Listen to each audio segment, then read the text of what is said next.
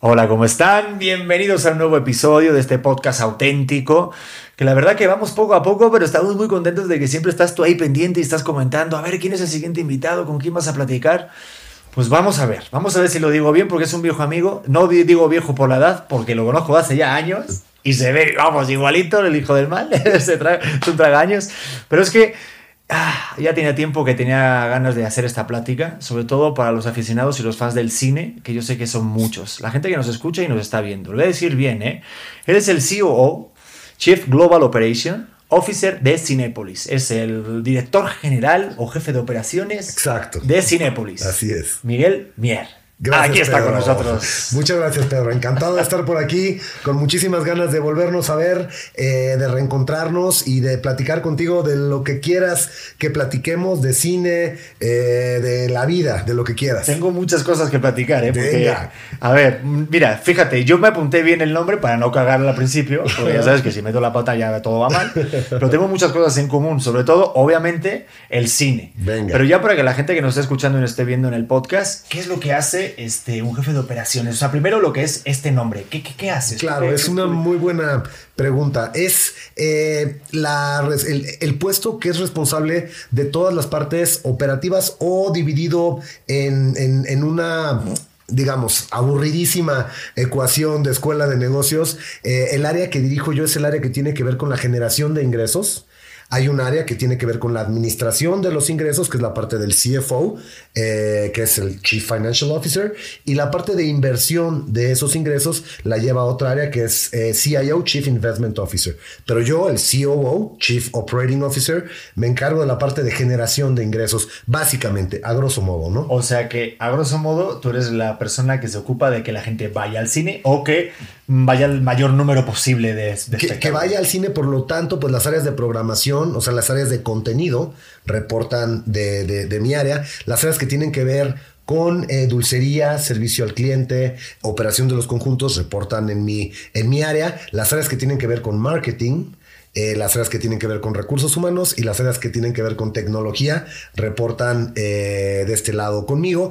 Y hemos crecido mucho en Cinépolis internacionalmente desde pues desde el alrededor de los años 2000 eh, por Centroamérica empezamos y después empezamos a crecer hacia Sudamérica hacia Asia en India Europa tu, tu país natal en España Estados Unidos. Eh, esta, es- esta expansión internacional pues con- por ser áreas operativas áreas que generan ingresos también dependen de, de- de- de mi oficina ¿no?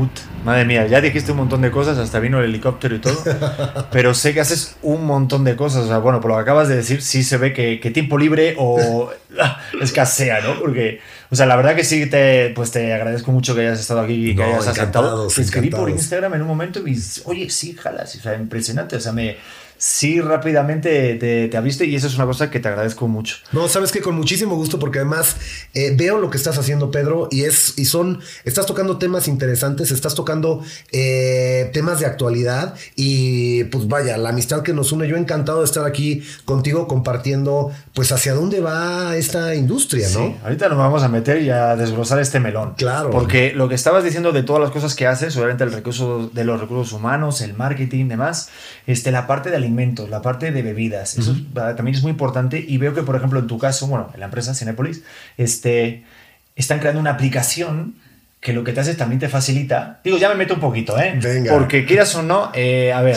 eh, la industria del cine ahorita se ha sufrido una baja considerable de ventas a nivel global Sí. pero sobre todo por, por esa desconfianza. Pero, por ejemplo, en este caso que, que hablamos de los alimentos y las bebidas, eh, creo que están creando, bueno, o ya crearon una aplicación que sirve para que ya directamente desde tu sofacito Ujú. ya te Eh, viene, ¿no? Exacto, bueno, y esa es justo la idea, Pedro, y, y- y si nos remontamos un poquito al pasado, lo, lo que pasa a veces con las innovaciones tecnológicas es que cuando suceden, las empezamos a vivir y ya nos olvidamos del mundo antes de que sucediera esa, esa innovación tecnológica. Yo le recuerdo a los que nos escuchan, que yo sé que mucha gente que te escucha son muy jóvenes, pero pues hace apenas 15 años no existían las butacas numeradas, no existía la aplicación en donde llegabas con un asiento preasignado, tenías que hacer fila en la taquilla para comprar tus asientos, tenías que hacer fila en la dulcería y eh, tenías que hacer fila para entrar a la sala, para, para tener un buen lugar en la sala.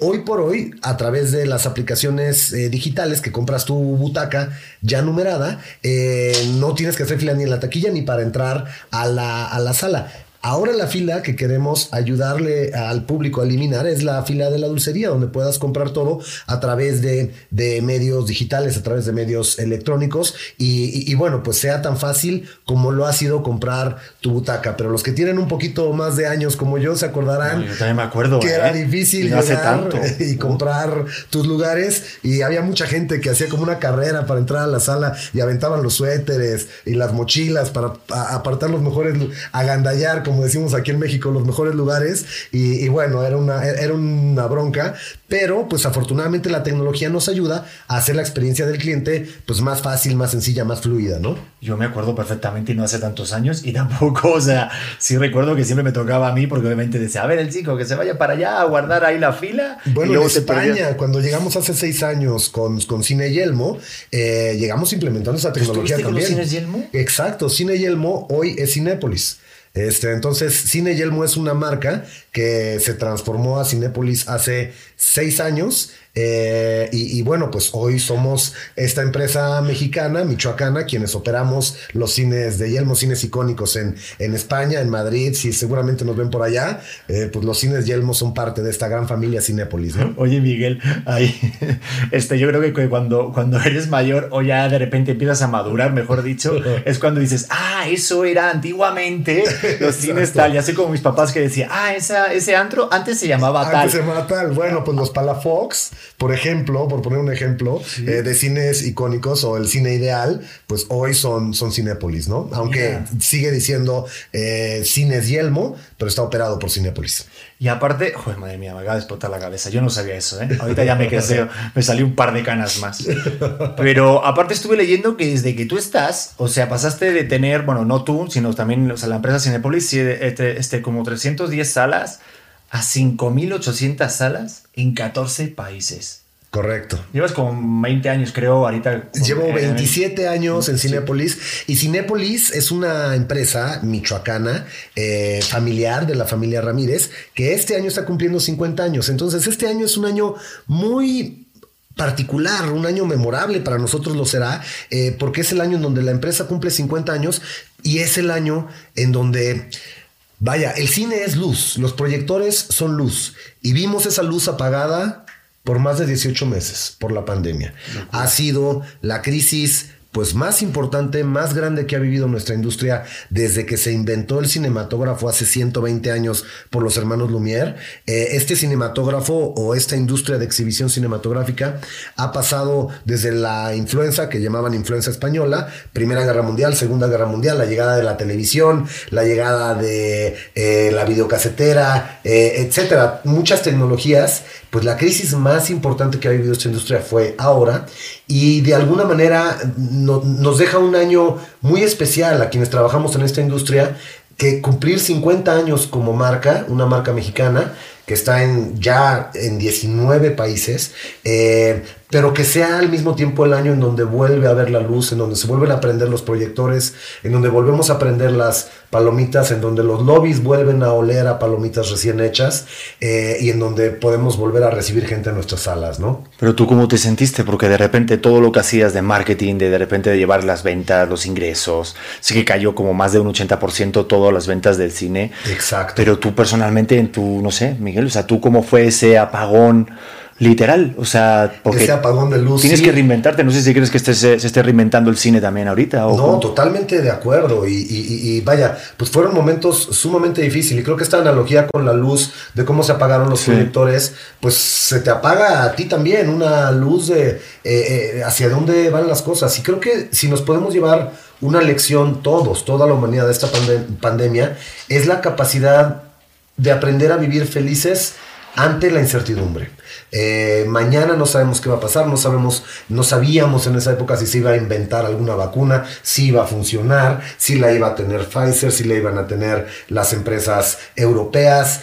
qué iba a pasar. Y han sido 18 meses de muchísimo trabajo en equipo entre nosotros. Pero justamente eso, creo que la lección más importante es aprender a vivir felices, aprender a vivir plenos, aprender a vivir en gratitud por la gente que tenemos alrededor de nosotros a pesar de la incertidumbre o en plena incertidumbre. Y creo que esta lección la podemos aplicar todos de aquí para adelante para toda la vida, porque la incertidumbre siempre la tendremos, aunque tengamos vacunas, aunque eh, haya películas, aunque eh, vaya, podamos pensar que vamos a poder predecir el Producto Interno Bruto del año que entra, incertidumbre va a haber en nuestras vidas. Y si aprendemos a vivir felices ante la incertidumbre, pues creo que es un gran activo que nos podemos llevar de esta pandemia, ¿no? Sí, lo que pasa, Miguel, que la incertidumbre creo que, bueno, por lo menos en mi caso, se puede como digerir mejor a través de pues, este catalizador que es el cine, la radio, ¿no? Este, la tele. Pero el cine, por ejemplo, en mi caso, yo soy muy cinéfilo y creo que muchas personas es una válvula de escape mm, eh, primordial, ¿no?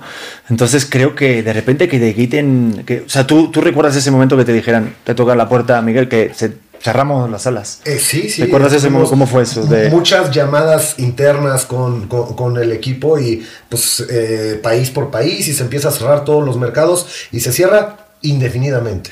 Y bueno, entonces, ¿sabes qué ayuda mucho ante la incertidumbre? Creo, creo que también es otra de las lecciones que nos llevamos, la, la estructura. Cuando defines cuántos días a la semana, a qué horas te vas a reunir, a través de qué medios. O sea, el hecho de que de repente estuvimos todos encerrados en nuestra casa, creo que las personas que tuvieron más estructura llevaron mucho mejor este proceso y este periodo de la pandemia, eh, porque estructura en hacer ejercicio, en alimentarte bien, en dormir las horas que te corresponde dormir, en trabajar las horas que te corresponde trabajar, ni más ni menos, porque tampoco puedes estar todo el día metido en la computadora eh, sin hacer nada, eh, sin hacer otra cosa que no sea trabajar.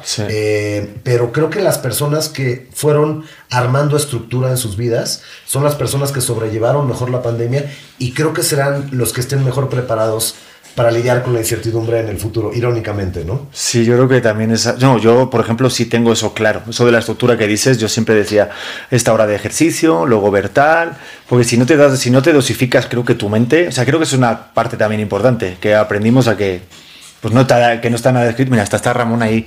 Oye, ¿pueden hacer este Ramón? ¿La pueden poner fuera? Digo, es que tenemos un perrito, tengo un perrito, una perrita, que la tengo encerradita porque luego nos da la lata. No, de verdad, no sabes cómo te llena de pelos, ¿eh? Y está tocando, que la tengo en una jaulita ahí, este, ahí la puedes sacar fuera ahí, la esta. Ahí, puedes cerrarla. Que nos venga a saludar, ah, no, sí, pero luego el sofá y luego mi chica, no, se pone, bueno, horrible. Estructura, Miguel, hay que tener estructura. Hay que, tener todo. Ramón entienda que hoy en la tarde le toca afuera. No, es que cuando viene visita siempre se pone súper intenso. Ya van a cerrar la puerta, así para que al menos. pero sí, totalmente de acuerdo de la estructura. Pero sí, esa parte del cine, a mí, por ejemplo, mira, yo te debo contar algo, voy a confesar algo. Hace un día que fui al cine con mi chica por primera vez. O sea, desde que inició la pandemia. Desde que inició la pandemia. 18, 20 meses sin, ir, al cine. Y yo era de cine, de aparte me gusta este, pues ir cómodo, y aparte creo que es una gran, es como el teatro, es una, es algo que, mira que también me, me gusta esto de las plataformas, que ahorita nos vamos para allá, pero, pero o sea, ahorita este, hablamos de eso, pero las plataformas digitales creo que tampoco nunca van a quitar esa experiencia de realmente tener un date con tu pareja. Claro. O ir en familia, o ir con tu hijo al cine. No, esa parte de recordar ¿te acuerdas la primera película que viste? El otro día lo estaba hablando con mi chica. Digo, la primera película que vio mi hermana fue El Rey León. Y lo recuerdo. Y eso no se vive en casa. ¿Estás de acuerdo? Es. No, no, son, son recuerdos muy memorables. Además, Pedro, para digo quienes no conozcan de tu trayectoria, que tú eres una gente que has hecho trabajo en cine, trabajo en teatro, trabajo en televisión, trabajo aquí en, en podcasts, el que hayas estado tanto tiempo sin ir al cine eh, y siendo una persona que ha trabajado en esta industria del cine en varios países, eh, creo que es un ejemplo muy bueno para quienes nos están escuchando, para quienes no hayan regresado aún al cine, como tú, hasta la semana pasada, que llevan 18 meses privándose de la experiencia de ir al cine, quizás pensando que el cine es un lugar de alto riesgo de contagio. Y, me encanta tocar el tema contigo y con tu audiencia, porque hay muchos estudios científicos que hemos publicado en el sitio de Cinépolis, en la Canacine, que explican por qué el cine es un lugar de bajo riesgo de contagio. Sin embargo, creo que no hemos sido suficientemente elocuentes para compartirle a la gente eh, por qué el cine es un lugar de bajo riesgo de contagio. Y me quiero quedar, eh, vaya, con tres ideas, básicamente. La primera es que por naturaleza el cine es eh, un entretenimiento que no vas a conversar. Es más, agradecemos todos los que vamos a una sala de cine que el de al lado no hable. Por favor, por favor. Por favor si van al cine, no hablemos. Hablemos después, hablemos en el café. Pero si estamos en la sala de cine, no hay que hablar porque le arruinamos la experiencia a toda la gente que está a nuestro alrededor. Pero además, por otra razón porque este virus que nos atacó tan fuerte se transmite a través de las gotículas de saliva que viajan en el aire. Y si la gente no habla, no hay gotículas de saliva. Entonces, eh, hay un estudio muy importante de la doctora Moravska, que es una experta en eh, transmisión de virus a través de aerosoles, que dice y que demuestra matemáticamente, no les quiero echar la aburridora y la flojera de darles todo el, estudio, pero les voy a dar más dos datos muy interesantes. Tres, cuando estás en un restaurante, o en un café, que es una actividad que mucha gente ya regresó a hacer sin ningún problema y sin ningún sentimiento de riesgo. Me ha tocado mucha gente que he visto en un restaurante o en un café decirme que no han regresado al cine o que sienten que el cine puede ser un lugar de, contagio. Y les digo, bueno, me lo estás diciendo ahorita en un café.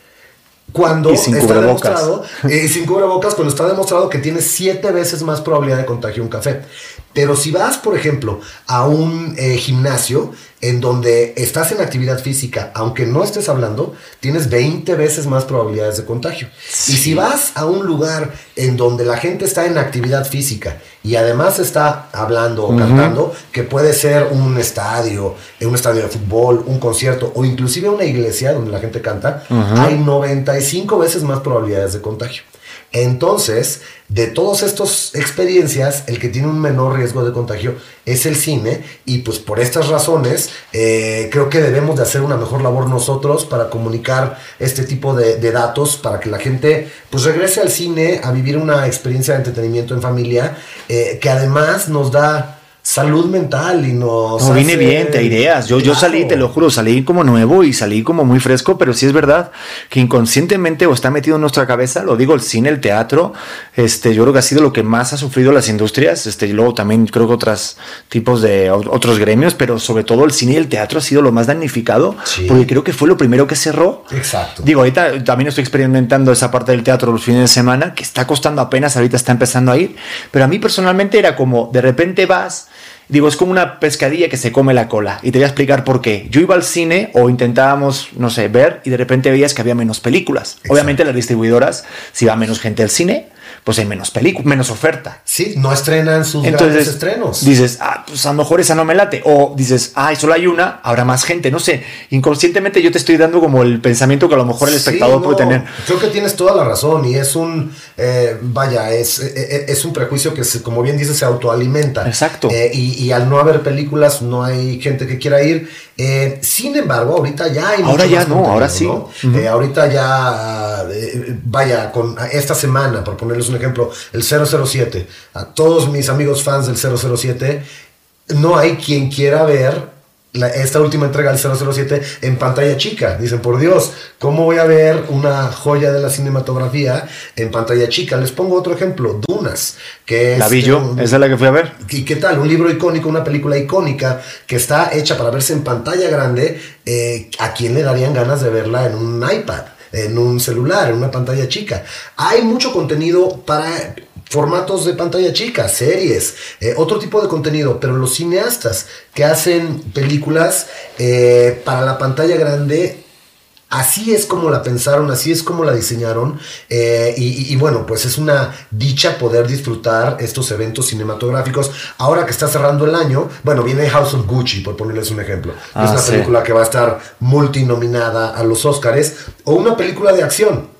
El año lo vamos a cerrar con Spider-Man.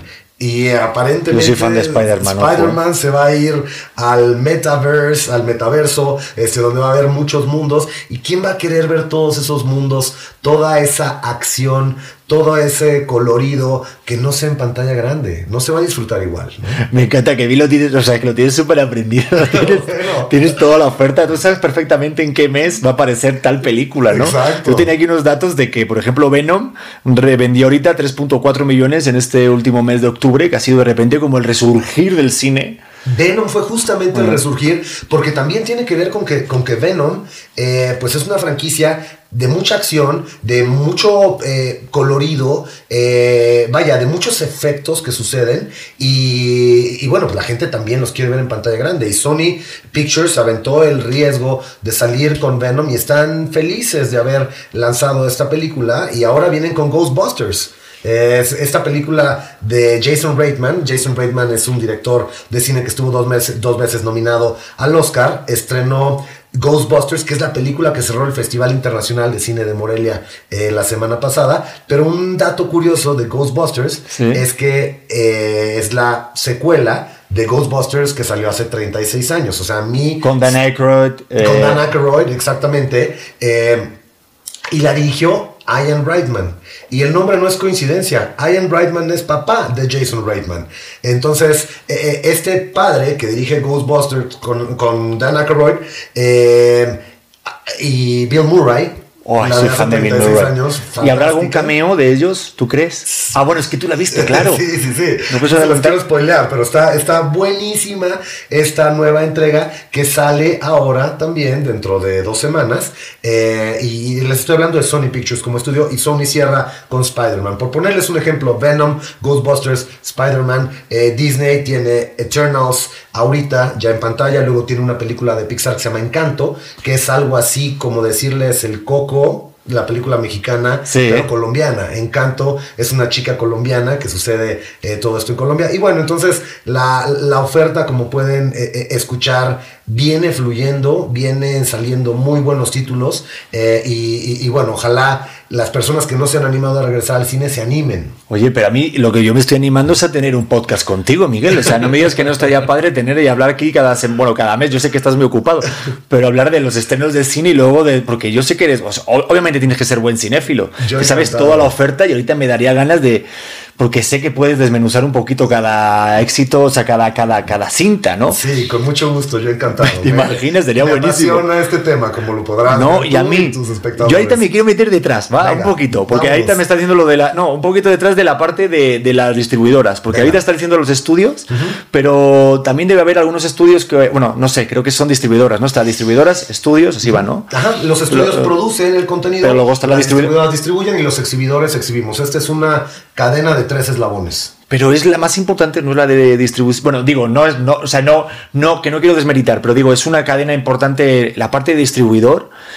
¿Cuánto papel juega, no? En tanto por ciento de a ver quién más apuesta. Porque el productor puede producir, pero si alguien no te llega para que te puedas meter a la sala de cine, Exacto. Bueno, O sea- en la distribución, creo que cada uno de los eslabones de esta cadena eh, juegan un rol muy importante. Hay un dicho en Hollywood que seguramente lo habrán escuchado que dice content is king, ¿no? Sí. O sea, el contenido, lo que hacen las productoras, content is king. Pero luego dicen las mismas gentes de los estudios, but distribution is King Kong. Entonces es, muy bueno porque, claro, el contenido, hacer una película buena como Dune, eh, pues es, es- es muy importante la parte creativa y eso es lo que hacen los estudios y es lo que hacen las productoras mexicanas también y de Bollywood, de todos los mercados. Un, un eslabón importante de la cadena es la parte de producción. Distribución es el vínculo entre este contenido y dónde va a encontrar el mercado correcto. Entonces, pues la distribuidora es la que está entre la parte creativa y, pues, y quienes hacemos las salas de cine, pero otros canales de distribución pueden ser las plataformas. Y hay algunos distribuidores que dicen, este tal o cual contenido se va directo a una plataforma o tal o cual contenido como Spider-Man es imposible que se vaya directo a plataforma, se tiene que ir a, a- a verse en pantalla grande, ¿no? y ahorita se nos fue hasta la luz de hablar de todas estas cosas. Ahorita solamente te van a poner más luz. Llegó King Pero Kong. entonces tú eres la persona que sí elige a dónde va. Bueno, nosotros tenemos un brazo distribuidor eh, en donde distribuimos alrededor de entre 40 y 50 películas al año. Eh, muchas de ellas son mexicanas. Eh, pero la gran mayoría de las películas que nos llegan en México es de distribuidores de, de estudios, ¿no? Pero como sabes, tenemos cines en India Y en India, el 15% del contenido de películas que nos llegan es a través de los estudios y el 85% es contenido local, de distribuidoras locales. Sí, porque Bollywood, bueno, ahorita nos metemos también, venga, vamos, vamos, vamos para la India porque era una de las cosas que tenemos en común y es que los dos eh, tenemos esa conexión con India. Exacto. Y a mí me tocó vivir durante un año ahí en Mumbai y bueno, este, pues, ya, ya te dije las ciudades Bangalore, Ajá. estuve obviamente sur. en Delhi, Goa, Goa Sur, Goa Norte me lo conozco, Gujarat, Pune. Que no hay nada en Pune. pero, Exacto. pero a mí me encantó viajar, pero tú también tuviste esa parte, porque viendo las pláticas tuyas de TED, que se las recomiendo totalmente, pongan Miguel Mieri, le va a salir en YouTube todas las pláticas. Tienes un par de ellas, si no me equivoco, sí, hace o seguramente añitos, más. ¿eh? hace como 10 años, pero, Pero perfectamente puedes verlas ahorita y sentirte muy identificado de lo que hablas, ¿eh? creo que la historia que, que- que- que a más gente le ha gustado de esos TED Talks es cómo le hicimos para irnos hasta la India, ¿no? Sí. En, qué- en qué cabeza cabe irte del otro lado del planeta eh, a, a- a un contenido que no conoces, ¿no? De creo, repente creo un- que va por ahí, ¿no? Sí, un mexicano de repente este, estás estudiando por ahí en Estados Unidos y te vas a la aventura porque Bollywood, o sea, India, es la empresa. Yo también cuando viajé a la India, yo tampoco entraba en razón de que realmente el estudio, bueno, los estudios de allá de Bollywood son los que más producen películas y los que más consumen. y los que más consumen. De hecho, eh, cuando estaba estudiando, como bien dices, eh, una maestría en administración en Estados Unidos, en California, eh, unos compañeros, cuando terminé de, dar una presentación de quiénes somos eh, Cinépolis en México, esto fue en el año 2006, eh, me dijeron, oye, ¿tú sabes cuál es el país que más películas produce? Dije, obvio, Estados Unidos, Hollywood, con todos los estudios de Hollywood. Me dijeron, no, error, India. ¿Y tú sabes el país que más boletos consume? Dije, claro, obvio, por el Producto Interno Bruto y por el poder adquisitivo de los americanos, Estados Unidos. Y si no, China. Me dijeron, no, wrong again, India. Eh, en esos años Estados Unidos estaba produciendo alrededor de 500 o 600 películas al año e India estaba produciendo más de mil películas. Eh, y, vaya, son películas que no llegan de este lado del globo terráqueo, pero que se consumen localmente de manera tremenda. Es el país que más boletos vende en el mundo de la, pues, del cine, de exhibición y de inclusive las plataformas. Y, y bueno, era fascinante para nosotros o la tesis estratégica era una empresa mexicana, michoacana, que empezó a ser exitosa en su expansión internacional, primero en Centroamérica y luego empezamos a irnos hacia Sudamérica. Lo- nosotros lo que hacemos bien son cines y operar cines, eso es algo que sabemos hacer bien. Y en India eh, generan mucho contenido y son muy buenos para hacer películas y son muy buenos para consumir películas. Donde no eran buenos en aquellos años era para hacer cines. Entonces decíamos eh, estratégicamente, pues lo que hace sentido es irnos nosotros de México, irnos hasta la India y ponernos a construir cines de la calidad de los cines que tenemos en Guadalajara, en la Ciudad de México, en Monterrey, en Morelia, en Tabasco, en Tijuana y en todo México, ¿no? Eh, y, y- y bueno, pues tal cual, esa fue nuestra tesis de entrada a India y pues hoy, eh, esto fue en el 2007 que escribimos ese business plan y lo empezamos a ejecutar a- a- a- a- alrededor del 2009 eh, y ahora pues ya llevamos oh, 12 años en la India y estamos muy contentos de ser la tercera cadena de exhibición más grande en el país que más boletos vende y que más películas hace, ¿no? No, Esa- y, y me da mucho gusto conociéndote a ti. Digo, cuando vi las fotos, cuando te ibas a la India, y yo diciendo, madre mía, qué locura, porque las fotos son tremendas. Hay muchísimas personas. Y esta es la parte bonita. Pero yo, cuéntame la parte de la burocracia, porque yo que vivía allá. Este, hay, hay de hecho un dicho, es que la- para, para, para la gente que esté escuchando este podcast, mejor vean el video, lo que voy a hacer ahorita. Pero dicen que los hindús siempre buscan el lado más complicado. Para tocarse la, la oreja izquierda, en verdad ser así, hacen así. Exacto. ¿Sabías esa? Eh, y, y- y digo, ¿cómo conseguiste los permisos? Porque obviamente tiene, hay una burocracia tremenda. Tremenda, Eh, ¿cómo tremenda. Llegas y dices, oigan, que quiero yo poner mi cine aquí. O sea, ¿cómo por- le haces? Por ponerte un ejemplo, eh, casi en cualquier ciudad hay 11... Dicen, dicen que los ingleses inventaron la burocracia y como saben, India fue un país Sí. conquistado, colonizado por, por, por los ingleses. Entonces dicen que los ingleses inventaron la burocracia, pero los indios la perfeccionaron. Entonces la burocracia, los indios eh, la llevaron a su, a, a- a su perfección.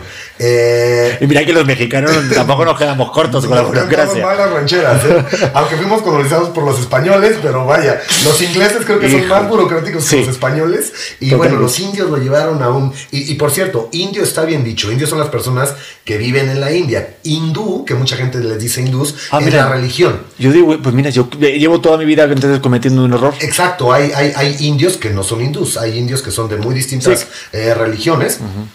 Pero eh, indio, pues es, eh, es- es- son las personas que nacieron en el En país India. de la India. Entonces, cuando eh, veíamos eh, en la India, nos dijeron que teníamos, por ejemplo, para abrir un cine, que tener 11 permisos, 11 firmas.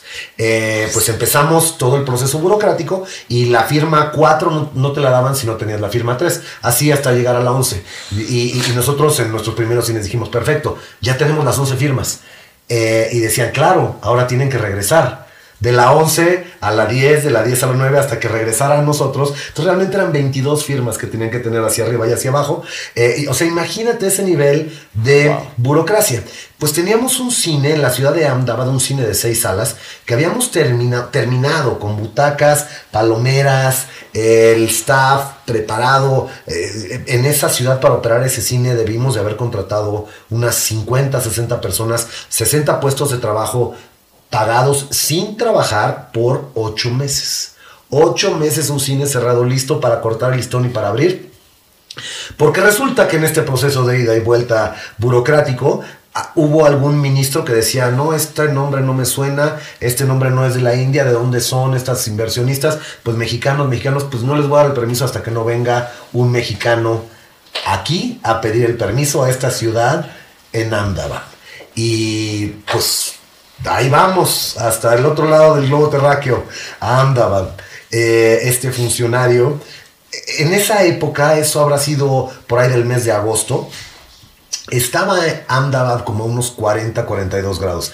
No había aire acondicionado en la entrada para llegar a este funcionario y como sabía que estaban eh, mis compañeros de la maestría, que son indios, más otros miembros del equipo, que son indios, más el mexicano, así Tú eras el único mexicano. Yo era el único mexicano. Qué locura. Este, Y, tú- y te tocó ir. y me tocó ir a hacer, pues, a poner la cara de mexicano, este, y decir, pues nosotros somos los, los que estamos pidiendo este permiso, por favor, otórguenos el permiso para poder abrir, para poder operar.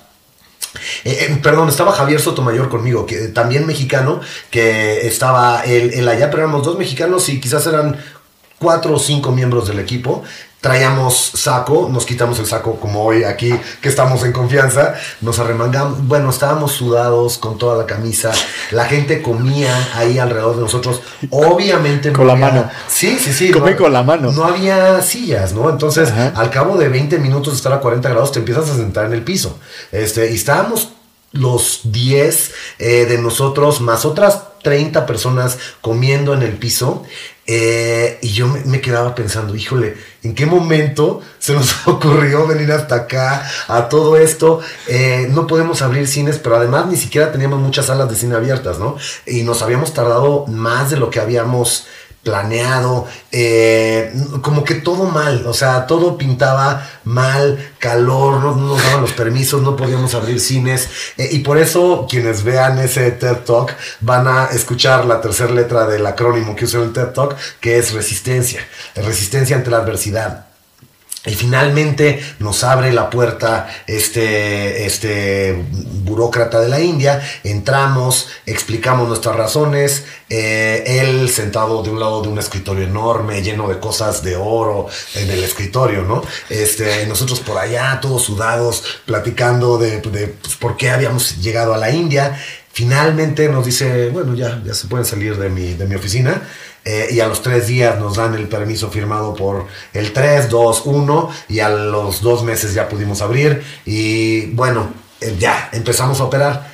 Y lo que nos dimos cuenta, si aguantas esos 40 grados, si aguantas esa presión que te están ejerciendo, si con humildad te presentas y planteas tu caso eh, y logras pasar todas esas adversidades, los números en India fueron muy favorables. O sea, lo que habíamos nosotros proyectado fue mucho mejor de la realidad que lo que habíamos nosotros proyectado. Y pues como que el premio a la paciencia, a la resistencia, vino más adelante en el tiempo, ¿no? Wow. Qué, qué, historia, porque, madre mía, todo parte de una idea, parte de una clase, parte de un momento que hablas con un compañero en Estados Unidos que es de la India, y cómo mm, al final todo surge con un proceso obviamente de, de, resistencia y también de superar obstáculos, y que al final se materializa. A mí ese proceso es lo que más me, me tiene siempre clavado, porque es muy fácil decir, yo tengo una idea, yo quiero hacer esto, pero aguantar todo eso es, es impresionante y, y, más a través, bueno, obviamente ahorita yo creo que te sirvió para tener una plática y de inspiración a la gente,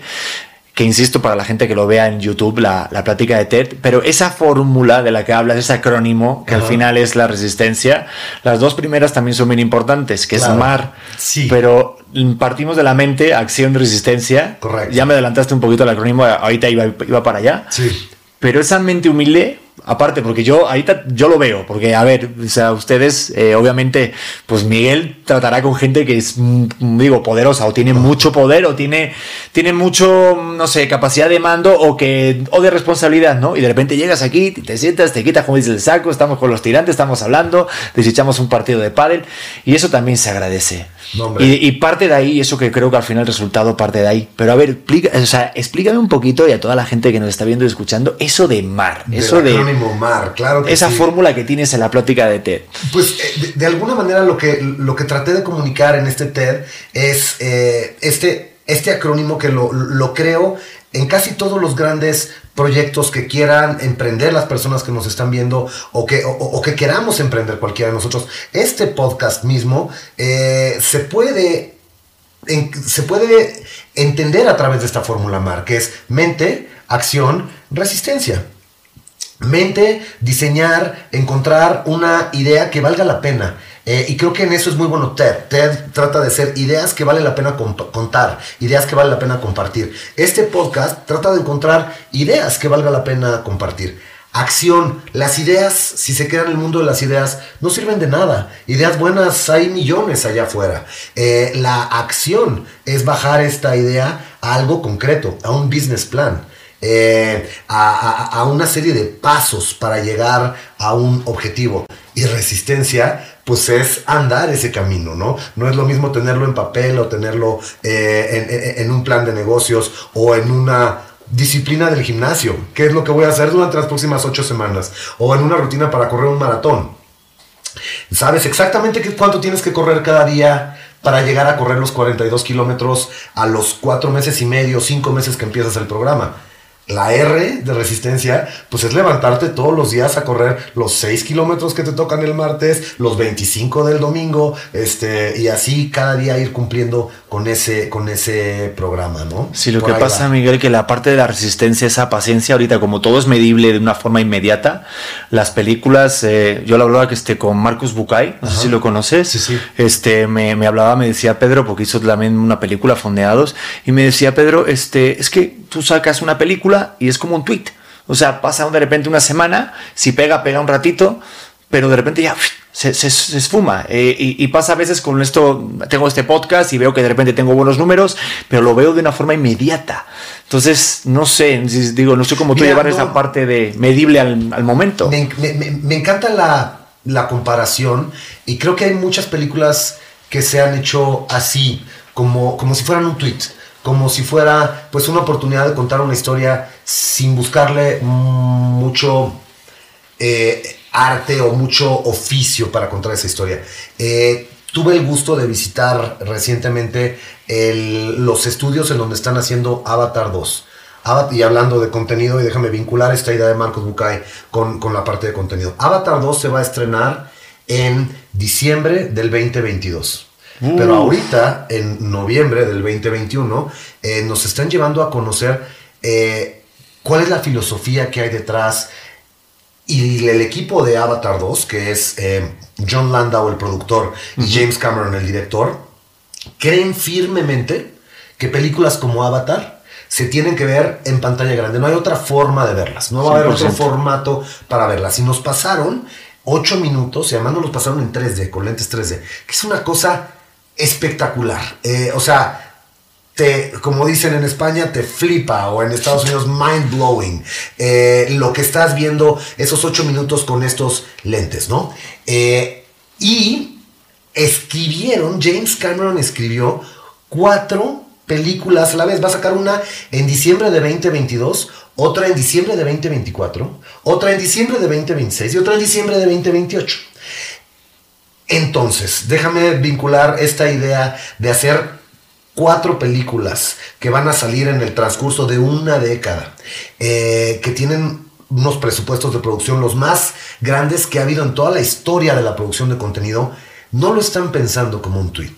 Están trayendo a los mejores cinematógrafos, están diseñando cámaras que no existen para poder darle vida a estos avatars en aquel mundo de Pandora, en donde no es un actor, o sea, sí hay un actor detrás, pero tiene una cantidad de, computer graphics encima, eh, con unas cámaras que miden sensores para medir la actuación de estos actores.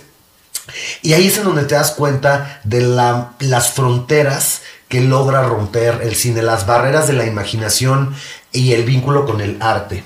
Eh, porque el cine pues es el arte que confluye desde la literatura, James Cameron escribiendo cuatro guiones eh, al mismo tiempo seguidas, con eh, la danza, con la música, con las artes visuales. el cine es el único arte que engloba todas estas otras artes de una manera magistral. Entonces, esas películas que logran trascender las fronteras y logran quedarse semanas y semanas en pantalla, como seguramente lo será en esta eh, diciembre Spider-Man, eh, son películas que fueron diseñadas no como escribir un tweet eh, rápido y una idea ingeniosa que se me ocurrió ahorita.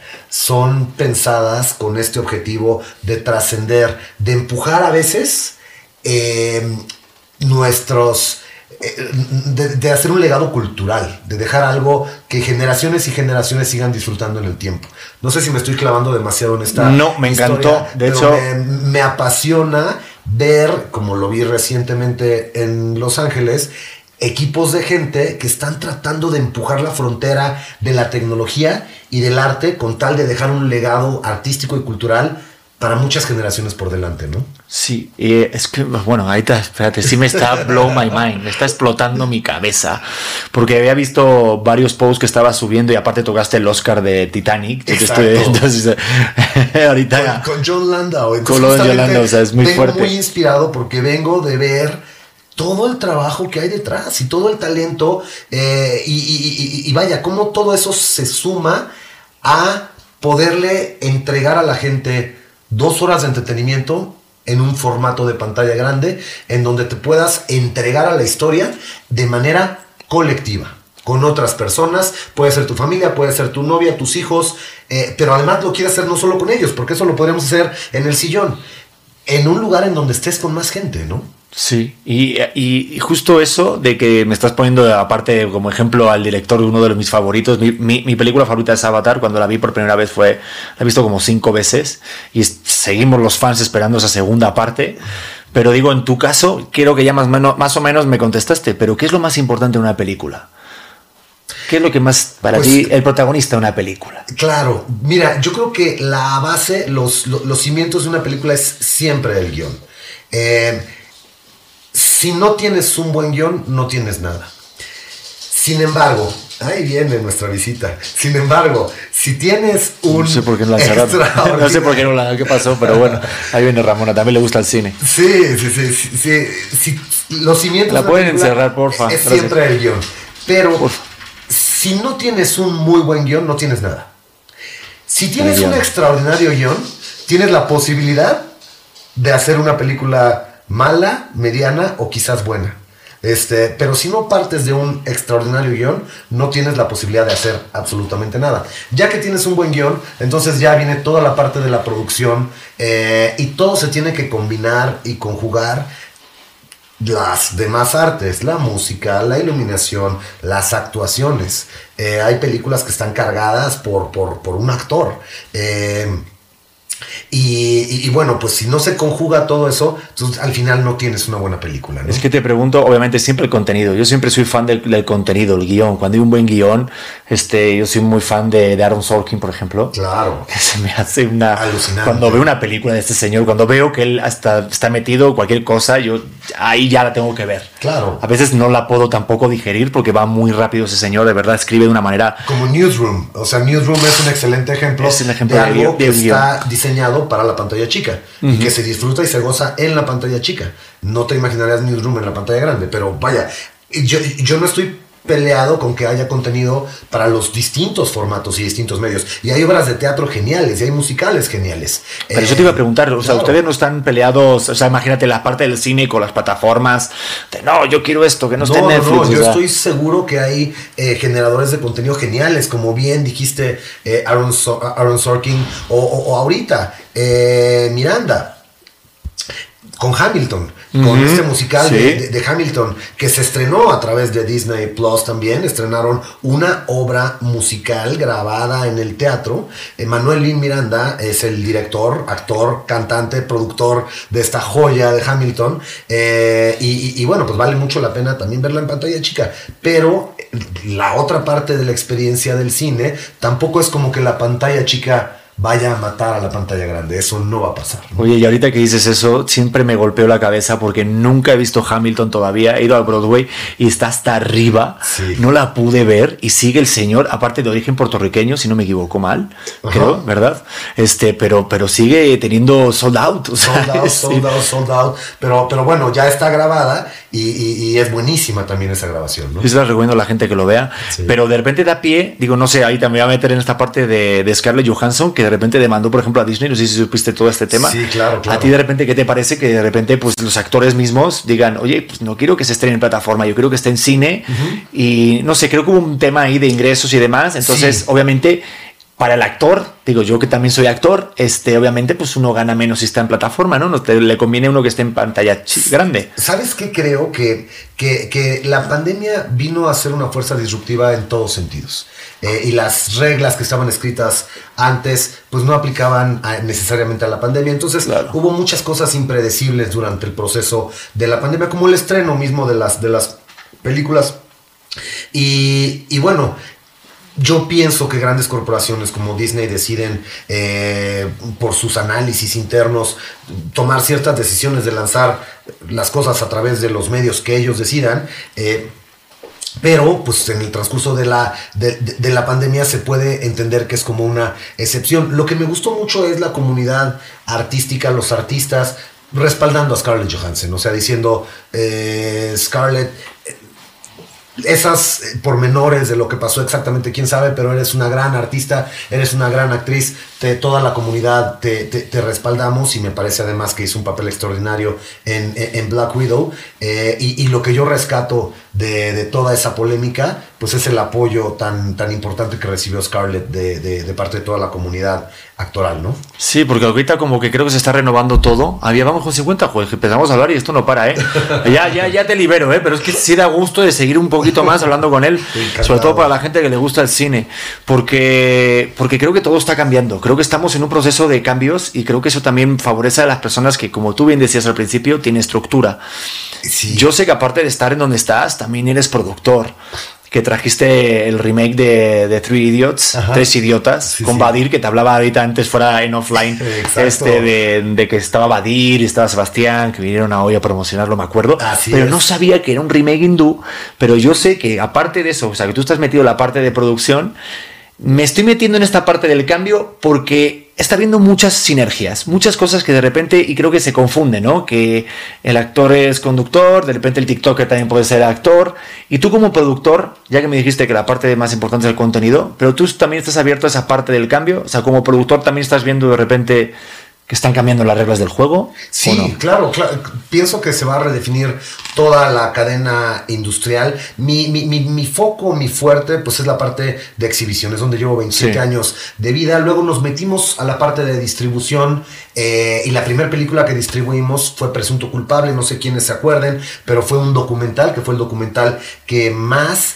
eh, boletos, que más visibilidad ha tenido en la historia del documental en México, eh, que es un documental que, que, habla del sistema judicial en México, que ganó en el Festival de Cine de Morelia, y ahí arrancamos esta eh, empresa mediana de distribución y en la parte de producción hemos hecho mucho menos, hemos hecho poquito, pero pues la parte de producción creo que es muy interesante para entender todo el proceso tan difícil que, por el cual pasan los productores. La primera película que me tocó producir fue Tres Idiotas, justamente por ser una película de Bollywood. Three Idiots es la película que tiene todavía el récord Guinness de más boletos vendidos, película india eh, eh, a, nivel global, porque se vendió muchísimo fuera de, fuera de, la India y compramos los derechos.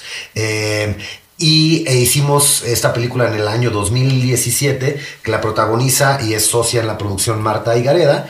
Eh, y los tres, eh, el equipo de los tres idiotas, que son tres compañeros de ingeniería eh, que, quieren cambiar el mundo educativo, pues son Alfonso Dosal, Cristian Vázquez, el charrito, y a los tres les mandamos un, saludo muy fuerte, y Germán Valdés. Y el antagónico es justamente Badir Derbez, que estuvo contigo en el programa, y Sebastián Zurita es como el novio de Marta y Gareda. Y, bueno, es una comedia que trata de poner el dedo en la llaga de la importancia de la evolución en la parte de la educación. Y bueno, esa fue la primera en el año 2017 y para el año 2019 la estrenamos en Navidad. Eh, junto con Manolo Caro trajimos Perfectos Desconocidos, que es una historia, un guion original italiano que de ahí se va a España, lo hace la iglesia en España y compramos el guion de los italianos y la hace Manolo Caro en, en México. Tú como productor, este, ¿qué es lo que más te gustó? O sea, porque eh, es muy diferente hacer lo que sabes de, de, de CEO, o sea, de la parte de exhibición. Sí. ¿Qué es lo que más te saca canas? La parte de producir tiene que ver con esta parte de generación de contenido eh, y como COO, como tiene que ver con las partes que generan ingresos, pues el contenido es una de las ramas que genera eh, ingresos, así como las dulcerías, etcétera. Eh, pero creo que la parte de producción y de distribución también tiene otro componente importante, que es que ayuda y fortalece la industria del cine mexicano. Eh, se generan fuentes de empleos, se tiene mayor cercanía con la parte creativa de México y, eso siento que mientras más recursos, más talento, más eh, estructura, estructura hasta como en un plan de negocios hay en la parte de producción de contenido en México y de contenido para cine, eh, es, es benéfico para toda la cadena, ¿no? Sí, porque ahorita no sé cómo encontrarás el cine mexicano. Ya para cerrar, porque sé que nos tenemos que ir y tienes ya muchas cosas que hacer. ¿Cómo ves el cine mexicano ahorita? Pues yo creo que el cine mexicano es un cine triunfador, es un cine que, pues vaya, ha estado en los últimos años creciendo, inclusive en pandemia. En pandemia estrenamos una película de un gran director de Michel Franco.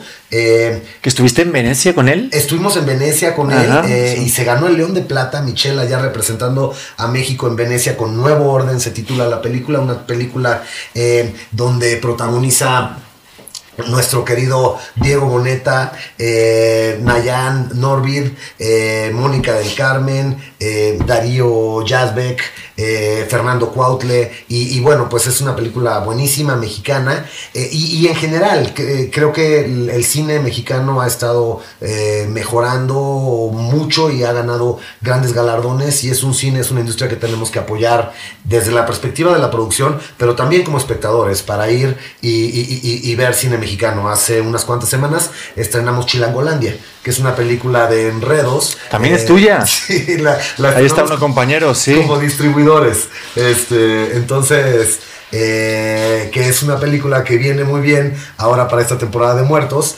eh, de, enredos, como se podrán imaginar con el título Chilangolandia. Todo sucede en la Ciudad de México, tiene un slogan muy bueno que, que dice... Em, nada con exceso, todo con tortilla. Este, nada sin exceso, todo con tortillas. Y, bueno, pues son estos dichos de la Ciudad de México divertidísimos que igual se los recomiendo. Sigue en pantalla. La tengo que ver porque tengo un compañero ahí, que está Pierre. Ah, Un compañero de la novela. Ahí está haciendo esa peli. Muy bien. Oye, Miguel, pues muchísimas gracias por todo este tiempo, esta plática. Me quedaría con hablando contigo más horas, pero yo sé que tienes que hacer un viaje ahorita, te vas, ¿no? Así es, sí, sí, sí. Pero, pero bueno, yo encantado, eh, mi querido Pedro, y cuando tengan ganas, que, digo, que te manden preguntas, lo que sea, yo encantado de contestar eh, y, de apoyar que más gente vayamos al cine, que más gente hagamos más cine, eh, que la industria del cine en México siga siendo y se vuelva cada vez más un orgullo para los mexicanos, un orgullo a nivel internacional y un espacio en donde en pantalla grande dejemos un legado cultural que nos gusta, que no nos gusta, que nos hace reír, que nos hace bailar, eh, que nos hace llorar, todos esos sentimientos que tenemos como mexicanos que los podamos pasar en pantalla grande. Para todo eso, yo estoy más que puesto para. Pues seguro que va a haber muchas preguntas, ¿eh? Entonces, si quieres otro día nos vamos, echamos un partido de pádel. Eh, órale, perfecto. Y por el que marque punto hace pregunta al otro. Me encanta la idea. Ya. Va, pues ya está hecho, Miguel. Va. Gracias, Pedro. Gracias. Miguel. Pues nada, a todos ustedes, gracias por estar viendo este podcast auténtico, gracias por apoyarlo y a la gente de Spotify, también la gente que lo está escuchando, pues gracias por estar aquí otro día más y pues nada, los veo en el próximo episodio. Los quiero. Bye.